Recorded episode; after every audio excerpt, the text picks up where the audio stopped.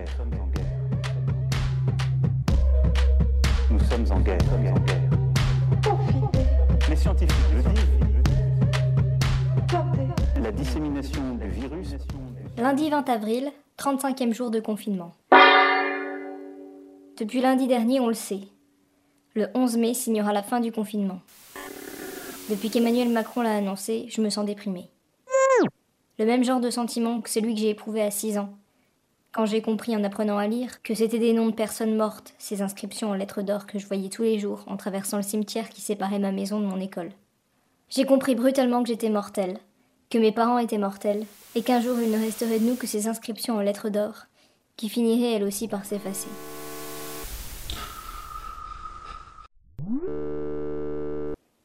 Prendre conscience de la fin, ça rend maussade, ça décourage. Tout ça pourquoi au final? Ben là c'est pareil. Dans trois semaines, va falloir recommencer comme avant, cette morne routine. Et je n'aurais pas réussi à changer de vie, je n'aurais pas eu le courage de prendre les décisions radicales qu'il faudrait prendre pour m'extirper de cet engrenage infernal du quotidien. Le 11 mai, cette fenêtre ouverte va se refermer. Cette tranche de vie va se clore, et elle aura pu tout aussi bien ne pas avoir existé. Ce folklore. Avoir été sans laisser de traces, sans conséquences. En allant me promener avant-hier, profitant de mon heure de sortie autorisée, j'ai croisé beaucoup de gens.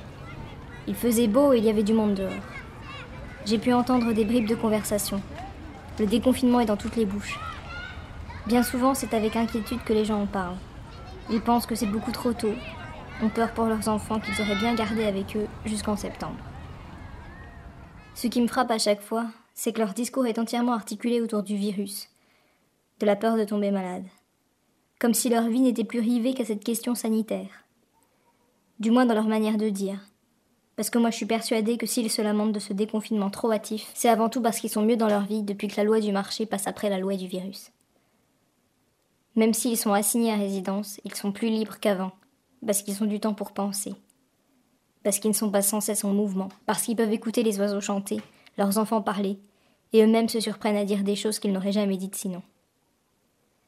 Ce qui est dommage, c'est qu'il faut une dictature sanitaire pour en arriver là. Nous sommes en guerre. Nous sommes en guerre. Les scientifiques le disent. La dissémination du virus.